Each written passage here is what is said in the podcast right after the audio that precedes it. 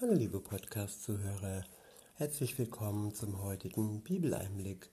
Schön, dass ihr wieder dabei seid. Heute habe ich für euch einen Psalm und zwar ist es der Psalm 23. Ich benutze wieder die Übersetzung Das Buch von Roland Werner. Ab Vers, ab Vers 1 steht, beziehungsweise der Psalm ist überschrieben mit Gott selbst ist mein Hirte. Los geht's bei Vers 1. Hier steht ein Gotteslied von David. Adonai, mein Hirte ist er. Nichts wird mir fehlen. Auf grünen Wiesen lässt er mich lagern. Zu stillen Wassern führt er mich. Neue Kraft schenkt er meiner Seele. Er führt mich auf der Spur der Gerechtigkeit, getreu seinem Namen. Ich wiederhole. Adonai, mein Hirte ist er. Nichts wird mir fehlen. Auf grünen Wiesen lässt er mich lagern. Zu stillen Wassern führt er mich. Ja, wir sind wie Schafe ohne Hirte, wenn wir ein Leben führen ohne Gott. Erst mit ihm zusammen können wir uns wirklich geborgen fühlen. Mit ihm zusammen wissen wir uns sicher, wissen wir, dass wir auf dem richtigen Weg sind und dass wir auf den richtigen Wiesen lagern und die richtigen Wasserquellen finden. Wir sind auf ihn angewiesen. Ohne ihn irren wir umher und ja, unser Leben hat keinen Sinn. Und er schenkt uns, er schenkt unserer Seele neue Kraft. Und er führt uns auf der Spur der Gerechtigkeit, getreu nach seinem Namen. In Vers 4 steht, gehe ich auch durch die nachtschwarze Schlucht, fürchte ich doch kein Unglück denn du bist mit mir unterwegs. Ich wiederhole, gehe ich auch durch die nachtschwarze Schlucht, fürchte ich doch kein Unglück, denn du bist mit mir unterwegs. Wann kann man so etwas sagen, wenn man wirklich durch eine schwarze Schlucht unterwegs ist?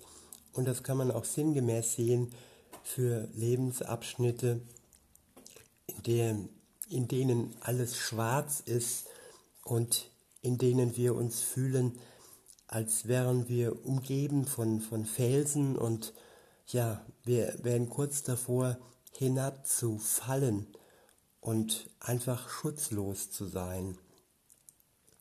Und ja, uns fehlt dann in dem Moment das Glück und ja, dass es mit Gott zusammen einen Ausweg gibt, das ist die Frage und gleichzeitig auch die Antwort. Denn ohne ihn sind wir gefangen in dieser Schlucht und ohne ihn gibt es tatsächlich keinen Ausweg. Weiter heißt es, dein Stock, dein Stab, sie geben mir Zuversicht. Du steckst vor mir, du deckst vor mir einen Tisch direkt vor meinen Gegnern. Du selbst Du salbst meinen Kopf mit triefendem Öl. Ich wiederhole, du deckst vor mir einen Tisch direkt vor meinen Gegnern. Du selbst, du salbst meinen Kopf mit triefendem Öl. Mein Becher ist randvoll. Nur Gutes und Freundlichkeit werden mich begleiten, mein Leben lang, und wohnen darf ich im Haus Adonais bis in die fernsten Tage. Ich wiederhole, nur Gutes und Freundlichkeit werden mich begleiten mein Leben lang, und wohnen darf ich im Haus Adonais bis in die fernsten Tage. Gott ist gut zu uns und er ist freundlich zu uns. Und wenn er mit uns unterwegs ist, wenn er uns begleitet, dann begleitet uns auch Gutes und seine Freundlichkeit.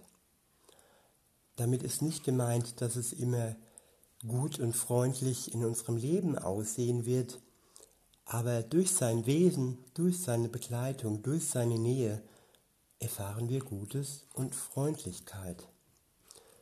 Und ja, wir haben die Aussicht, dass wir bei ihm wohnen dürfen, in seinem Haus. Er hat schon eine Wohnung für uns vorbereitet, für die Zeit nach der Welt, nach dem irdischen Leben hier. Und das bis zum Ende der Zeit, bis in die fernsten Tage. Ja, sofern ferner geht nicht, unendlich eben.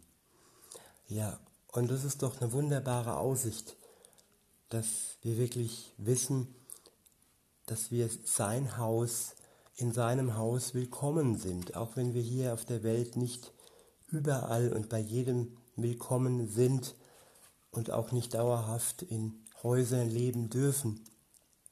Aber in Gottes Haus ist es anders.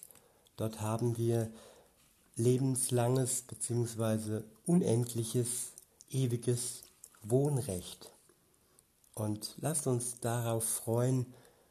Und in diesem Sinne wünsche ich euch einen schönen Tag und sag bis denne.